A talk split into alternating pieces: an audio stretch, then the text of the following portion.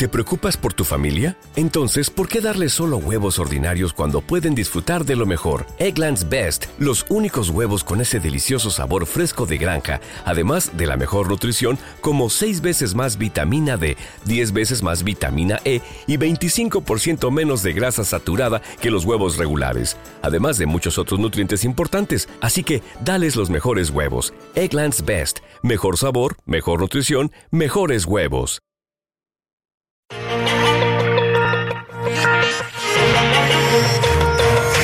Cuando la noticia es ocultada, Dani Pérez Díaz muestra los intereses que originan la desinformación global. Comienza Detrás de la Razón. Detrás de la Razón. Toda una expectativa ha generado el acuerdo de tregua limitada entre la resistencia palestina de Hamas eh, y el régimen de Israel, anunciado el día miércoles y que de principio ha tenido una demora en su aplicación. Al cierre de esta edición se confirmó para pues la entrada en vigor a partir del viernes eh, desde primeras horas de la jornada. Mientras la resistencia lo ve como una victoria de Palestina, el gabinete de la entidad sionista deja por sentado que una vez finalicen los días del alto el fuego, los ataques de sus fuerzas contra la franja Gazatí continuarán. ¿Qué pasará durante las próximas horas y cómo puede cambiar el curso de las violaciones contra el pueblo palestino? Todo esto vía quien más. Lo analizamos de inmediato acá en Detrás de la Razón. Le saluda Dani Pérez Díaz y así iniciamos.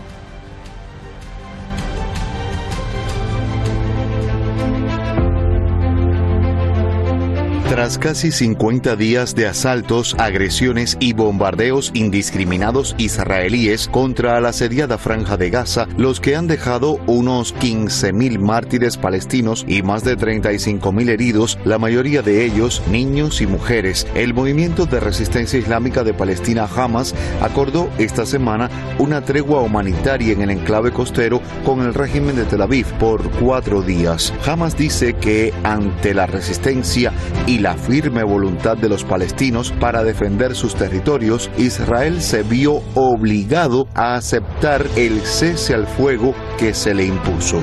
Anunciamos el logro de este acuerdo en circunstancias en las que enfatizamos que nuestros batallones victoriosos y otras facciones de la resistencia seguirán siendo una fortaleza sólida para defender a la nación hasta la expulsión de los ocupantes y el fin de su ocupación. Los dedos de Hamas seguirán en los gatillos y que sus batallones triunfantes permanecerán al acecho. Movimiento de Resistencia Islámica de Palestina, Hamas una postura compartida también por el secretario general del Movimiento de Resistencia Islámica del Líbano, Hezbollah, en un encuentro con el canciller iraní en Beirut. Seyed Hassan Nasrallah afirmó que la tregua alcanzada y el intercambio de prisioneros fue el resultado de la resistencia del pueblo palestino.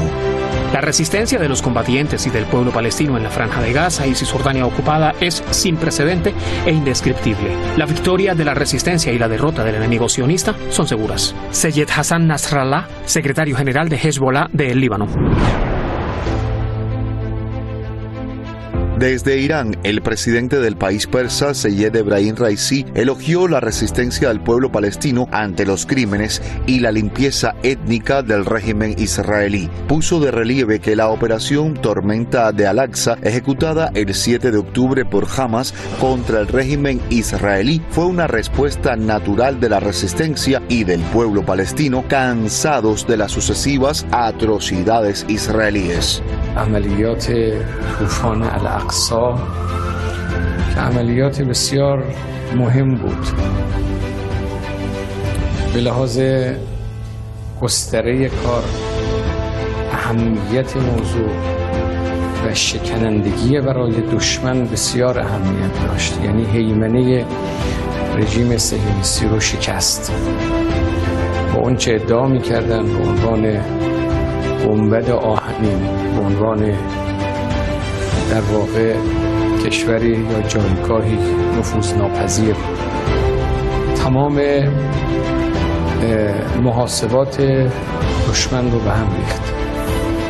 هم شکست نظامی بود هم شکست امنیتی هم شکست اطلاعاتی و شکست بزرگی به El mandatario iraní cargó contra la complicidad de Occidente, encabezada por Estados Unidos, en la matanza de los palestinos oprimidos a manos de la ocupación israelí, para luego subrayar que, sin dudas, la resistencia saldrá victoriosa ante Tel Aviv y sus aliados hegemónicos.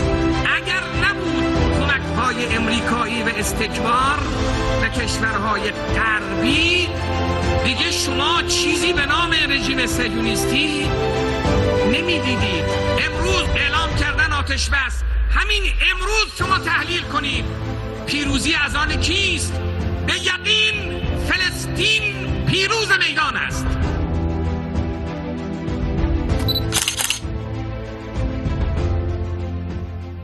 Victoria para el pueblo de Palestina, así lo han dejado en claro pues diversas autoridades desde el mundo occidental, también desde Irán. Gracias al equipo de redacción y producción por este material que observábamos en pantalla. Vamos a presentar rápidamente a nuestros expertos en la materia.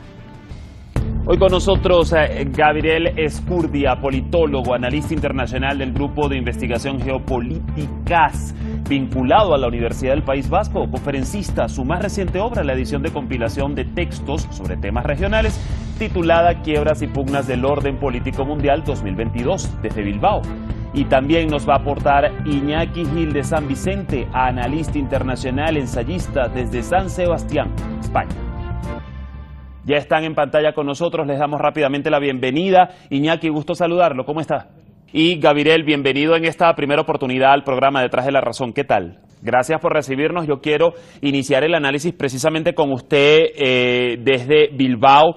En principio, preguntarle cómo se debe manejar este anuncio de tregua limitada, ¿no? Empezando con que se ha pospuesto ya, presuntamente, ahora va a ser para mañana viernes, eh, siete hora local, según lo confirmó eh, las autoridades de Qatar, motivado a ciertas desavenencias respecto a los nombres y a las formas en que se va a dar ese intercambio de retenidos con prisioneros de lado y lado. Entonces, ¿cómo lo ve, Gabriel? Bueno, para empezar, no podemos tener, tenemos que tener en cuenta que generalmente los guionistas nunca han sido muy de fiar y tenemos que ver a, ciencia cierta si realmente cumplen con las prerrogativas del Estado del Fuego.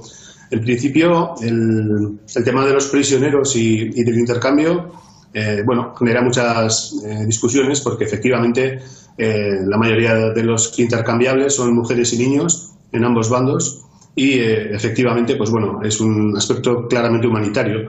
Yo creo que Israel hasta cierto punto, pese a su arrogancia y pese a su posición claramente genocida en el, en el, contexto de Gaza, tiene presión, presión internacional para, para, acometer con este alto el fuego, para intentar hasta cierto punto justificar o intentar dar una imagen de perspectiva humanitaria ante lo sucedido, ¿no? Porque en un mes y medio ha habido unos datos estremecedores de muertes y de destrucción y efectivamente Israel necesita hasta cierto punto justificar eh, desde una perspectiva hacia Occidente, que al final tenemos que tener en cuenta que Israel es un, no es nada más que lo que decía Theodor Herzl, ¿no? es el baluarte de Occidente ante Asia y entonces, por eso mismo, pues Israel ahora tiene que hacer algo de propaganda, como ha hecho fake news hasta ahora, mintiendo sobre ciertos bombardeos y mintiendo sobre ciertos acontecimientos, como los famosos 40 bebés degollados, etcétera. ¿no?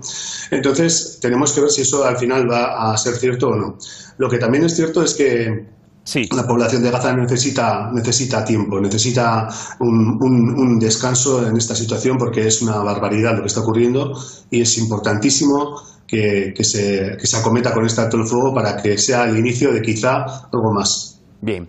A ver, eh, Iñaki, voy con usted y fíjese que Hamas eh, dice que ante la resistencia y la firme voluntad del pueblo eh, palestino para defender sus territorios, Israel se vio obligado a aceptar el cese al fuego que se le impuso. Si revisamos las aristas para sustentar no hasta este punto al que se ha llegado tras casi 50 días de crímenes israelíes continuos, ¿cómo lo ve? ¿Hay una victoria palestina y de quienes le apoyan? Sí, bueno, hay tres cuestiones aquí. Eh, la primera está claro que es una victoria palestina en este momento de la guerra de resistencia, ¿no? Porque es una guerra de resistencia que empezó hace mucho, mucho tiempo y que va a continuar, ¿no? Eh, segundo, la, victoria en esta batalla eh, también tiene una segunda cuestión que es, además de la presión internacional, tiene un problema que es el problema interno de Israel. Yo creo que jamás ha sabido, Palestina ha sabido golpear en un momento preciso, ha sabido golpear cuando Israel tiene tensiones internas, sabemos que hay problemas a la hora de, de, que hay parte de la juventud que no quiere ir a la guerra, mm. hay tensiones sociales internas muy fuertes en protesta contra el gobierno de Netanyahu, hay una tendencia de la población, de parte de la población del ente sionista que quiere emigrar de Israel, está, está reduciéndose el número de personas que quieren ir al ente sionista, etcétera. ¿no? El propio Netanyahu tiene eh, varios juicios encima, etcétera, etcétera. Yo creo que este es el segundo factor. ¿no? Eh, Palestina jamás en este caso ha sabido golpear cuando eh, más convenía por la situación interna. El propio ejército, de, el propio ejército está demostrando que, que no tiene capacidad para lanzar una ofensiva total. Si lo hubiera tenido, lo hubiera lanzado, no porque. Es la doctrina militar eh, israelí una guerra rápida, feroz y, salvaje. Este es el segundo factor y para terminar el tercer factor, también el contexto internacional, ¿no? No solamente la debilidad, eh, el declive relativo del imperialismo y de Estados Unidos, sino también eh, la situación de los aliados de Estados Unidos, los súbditos de Estados Unidos y la opinión pública internacional. Nosotros vemos, por ejemplo, la Unión Europea cómo se encuentra, las, las cosas que ha tenido que hacer el presidente del Estado español ahora que no sabe si sí, si no, si no, si sí, eh, para, para ir a un viaje a todo correr al Estado de Israel, etcétera, etcétera. O sea, en definitiva, las tres cuestiones centrales que dirigen políticamente cualquier conflicto, por ahora las va ganando el pueblo palestino. Escuchas Detrás de la Razón con Dani Pérez Díaz por 93.1 FM. Detrás de la Razón. Bueno, allí bastante clara está Sarista como nos las plantea Iñaki. Yo regreso con Gabriel desde Bilbao. E igualmente, eh, Seyed Hassan Nasrallah de Hezbollah del Líbano afirmó que la tregua alcanzada y lo que será el intercambio de prisioneros es el resultado de la resistencia del pueblo palestino, Gabriel. Pero, ¿cómo se contrasta este paso en base a su análisis, tomando en cuenta dos puntos? El primero, que es una tregua o se trata de una tregua hasta ahora de cuatro días. Y el segundo, que las masacres de Israel pues han dejado eh, unos 15.000 eh, muertos, en su mayoría civiles e infantes. Entonces, ¿cómo, en una balanza, cómo contrastar esto? Bueno, yo creo que por una parte está claro que Israel eh, esto lo hace un poco a regañadientes porque tiene presión por parte de los familiares de los rehenes y porque sabe Netanyahu que hay algunos sectores del país que están absolutamente eh, dispuestos a, hacerle una política en contra, ¿no? No solo las protestas que ha habido hasta ahora, sino también en los sectores ortodoxos más reaccionarios eh, están enfadados por, este, estos cuatro días de tregua, ¿no? Pero también está, es verdad que al margen de los rehenes, Israel necesita eh, hasta cierto punto blanquear su actitud. ¿no? no podemos olvidar que absolutamente todos los, eh, mm, portavoces del gobierno, de las Fuerzas Armadas, etcétera, han hecho eh, declaraciones bueno, claramente neonazis en el sentido de tener que, que exterminar a los, a los animales, como llaman ellos, a los palestinos, a los árabes y claramente han dicho que van a expulsar a toda la población de Gaza, claramente han dicho que van a destruir Gaza, que hay otros proyectos para Gaza y que en caso de que eh, puedan salir tendrán que acomodarse en el Sinaí. ¿no? Yo creo que hasta cierto punto esas declaraciones y todo este tipo de, de, actos que ha habido y toda la gran información que existe, por eso están matando tantos periodistas, porque no les interesa que se transmita la información que está viendo en estos momentos de, en, cuanto a los bombardeos, en cuanto a las grandes salvajadas que está viendo, en cuanto al asedio, eh, la situación dantesca que están viviendo los, los gazatíes. En ese sentido, Israel está haciendo, yo creo que se han dado cuenta de que la población mundial en muchos ámbitos está, sobre todo, eh, no, en Occidente, porque en Occidente hay muchas movilizaciones históricas, pero no tan históricas como fueron en su día las movilizaciones contra la guerra de Irak. Yo creo que, eh, quitando Occidente, es verdad que en estos momentos hay un gran, eh, una gran solidaridad con Palestina y hay una gran indignación. Israel ha, ha cruzado el Rubicón, es decir, por fin se ha quitado la careta ya, no es ese Estado democrático que garantizaba los derechos humanos, tarará, tarará, tarará, y que era un poco el ejemplo de lo que no eran los países árabes, al revés, ¿no? Creo que en estos momentos se ha quitado la careta y es verdaderamente el Estado sionista que de origen ha sido siempre sionismo, ¿no? que ha sido expulsar a los árabes y hacer un Estado única y exclusivamente para los judíos. Hmm. Para los judíos sionistas, porque no todos los judíos no son sionistas, eso es un elemento también que hay que aclarar. Así es, un elemento que incluso muchas veces intentan o intentan tergiversar a través de las redes sociales y los medios de comunicación. Eh, y muy importante que nos los aclare en este sentido. Gabriel Iñaki, vuelvo con usted y bueno, se sabe por lo pronto que el intercambio tendría lugar en varias tandas a lo largo de esos cuatro días. Probablemente sean eh, pues unas 12 personas cada vez, eh, pero según el gabinete israelí, pues por cada 10 retenidos adicionales que se liberen habría o se daría un día adicional de tregua. Pero yo le pregunto, aún no, el régimen israelí ha dicho que sus ataques van a continuar al terminar el tiempo del alto el fuego, bajo el alegato de completar la eliminación de Hamas y garantizar que no hayan amenazas a el régimen de Israel desde Gaza, pero la gran pregunta es, ¿eliminar a Hamas cuando lo que ha hecho Tel Aviv es acabar con la vida de civiles e infantes en estos 48 días?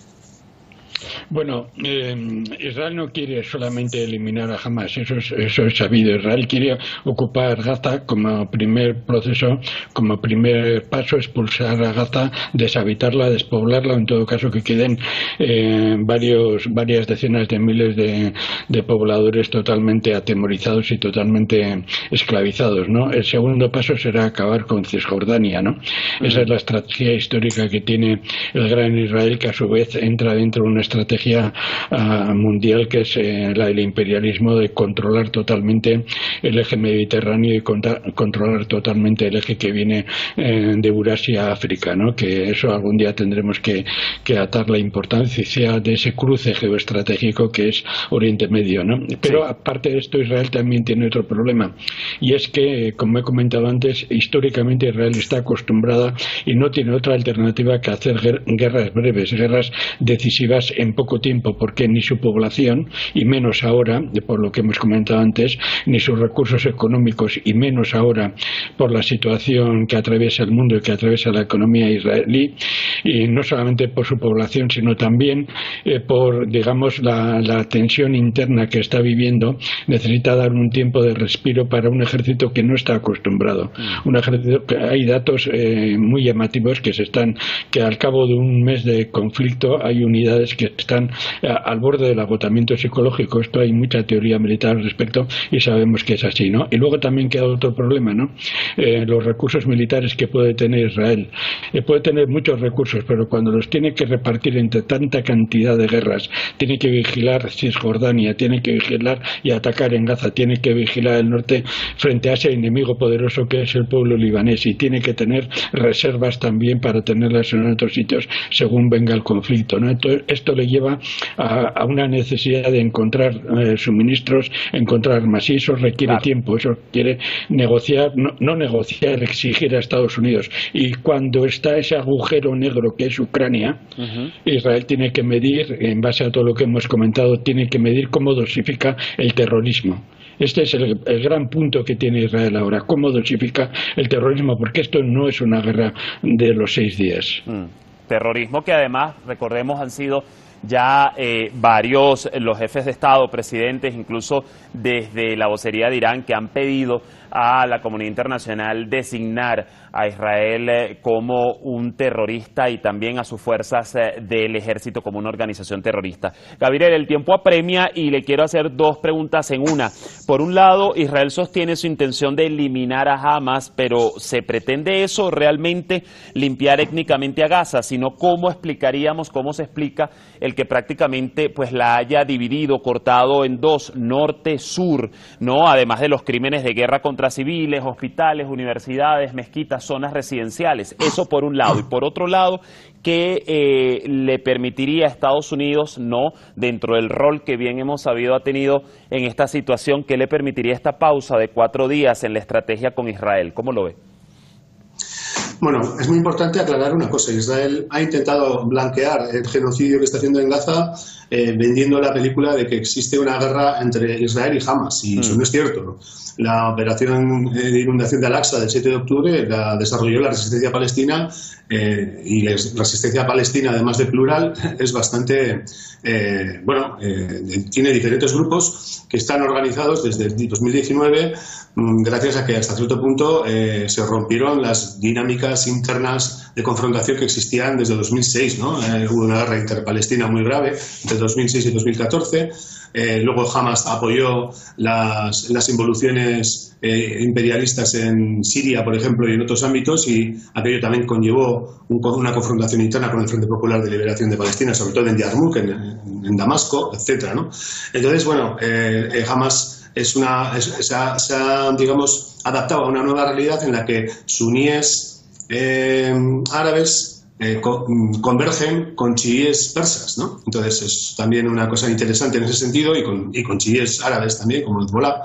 Y entonces, eh, hasta cierto punto, eh, hablar de una guerra entre Israel y Hamas es ridiculizar una situación que es mucho más importante. Es la primera vez desde 1948 que toda la resistencia palestina está unificada, mm. que hay una estrategia común, que hay un mando común y que, por lo tanto, está generando un conflicto que Israel eh, que ha permitido que Israel se quede en shock. ¿En shock por qué? Porque ha convivido con la represión. Israel pensaba que podría estar eternamente eh, desarrollando sus colonias sin eh, hacer grandes aspiramientos militares y poco a poco ir destruyendo, como ha destruido casi casi Cisjordania, con, ese queso de Gruyère, con las colonias, pero y con el gueto de Gaza. Pero en esta, en esta, en esta ocasión la resistencia ha dado un golpe histórico y verdaderamente la sociedad israelí está en shock. Como ha dicho Iñaki antes, mm. hay mucha gente que quiere marcharse de Israel y que no quiere convivir con esta situación. Es una situación eh, inédita, ¿no? Y por otra parte, pues bueno, yo creo que Estados Unidos eh, está también en una situación de, gran, gran hermano, ¿no? Eh, ha, desplegado sus, sus, fuerzas más importantes en el Mediterráneo y en el Golfo Pérsico porque entiende que quizá sería interesante para ellos volver a repetir la gran trampa ucraniana, ¿no? Es mm. decir, intentar una guerra eh, con proxies contra Irán, eh, pero sin que ellos tengan, eh, digamos, que, participar directamente, ¿no? Y en ese sentido no podemos olvidar que Israel tiene armas nucleares. Armas nucleares que además, Irán lo decía, en estos días pues siguen representando una amenaza no solo para la región de Asia Occidental, sino también para el mundo entero y más cuando bien sabemos que tienen un programa secreto al que no permiten ningún tipo de inspección por parte de los organismos pertinentes internacionales. Iñaki, ya también eh, rápidamente estamos en escasos minutos para cerrar eh, la misma interrogante, porque por un lado hemos escuchado las declaraciones del presidente Biden que dice eh, tener una enorme satisfacción por esta tregua, pero por otro no frena su apoyo económico, pues belicista al régimen de Israel y político, bien lo decía Gabriel, que le permite a Estados Unidos no esta pausa de cuatro días en esta estrategia con Israel. ¿Cómo lo ve?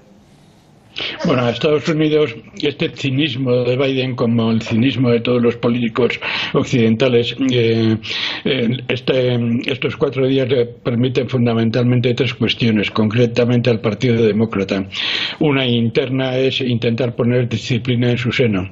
Esto cara a las elecciones que se avecinan y a la situación socioeconómica interna en Estados Unidos es fundamental. En estos momentos, cuando todo indica que los republicanos, incluso con Trump, van por encima y por delante las encuestas y pueden ganar las elecciones. ¿no? Estas cuatro días le vienen muy bien para intentar recuperar, para intentar recuperar prestigio. Segundo, le vienen muy bien para aclararse también eh, otro conflicto que va paralelo al que ya hemos comentado, que va paralelo al de al de a, la guerra sionista contra el pueblo palestino, que es la situación en Ucrania y la situación en general en todo en toda Europa, ¿no? Que, eso realmente se le está yendo de las manos en cierta forma a Estados Unidos, ¿no? Pero luego está el tercer conflicto y que también es importante, ¿no? aparte de la cuestión de armas, aparte de es eh, ir negociando, ir tanteando, ir viendo cómo están los diversos estados de toda de todo el eje mediterráneo, cómo se encuentran, qué tensiones internas hay eh, qué negociaciones pueden hacer, qué, qué, exigencias o qué claudicaciones, qué claudicaciones pueden hacer según una oferta que se haga. Entonces, son cuatro días muy intensos, muy intensos. Es muy significativo que el ente sionista haya dicho eh, que por cuantos más eh, rehenes libere, libere Palestina, va a conceder más días de tregua, lo cual quiere decir que está en una situación más angustiosa de lo que podríamos pensar, y eso también le viene bien a Estados Unidos que avancen uno o dos o tres días de tregua para esto que estamos viendo. Ahora bien, los llamados halcones no van a permitir que la tregua sea muy larga. Peor todavía, van a utilizar la tregua para prepararse para ataques posteriores. Allí vamos a seguir el pulso de los acontecimientos y seguro los volveremos a tener a ustedes dos, Gabriel y Iñaki, acá en el espacio para analizarlo. Mil gracias por habernos acompañado el día de hoy. Hasta una próxima oportunidad para ambos. Así el panorama de la voz de nuestros expertos en la materia.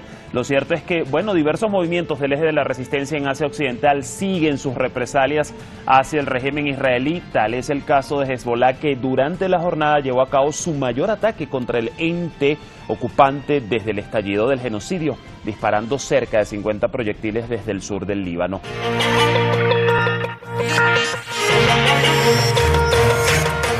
Y así llega a su final Detrás de la Razón, espacio que devela los intereses ocultos tras la desinformación global con Dani Pérez Díaz. Detrás de la Razón. Exclusivo de 93.1 FM.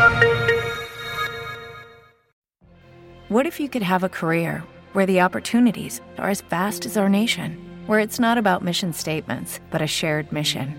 At U.S. Customs and Border Protection, we go beyond to protect more than borders from ship to shore, air to ground, cities to local communities. CBP agents and officers are keeping people safe.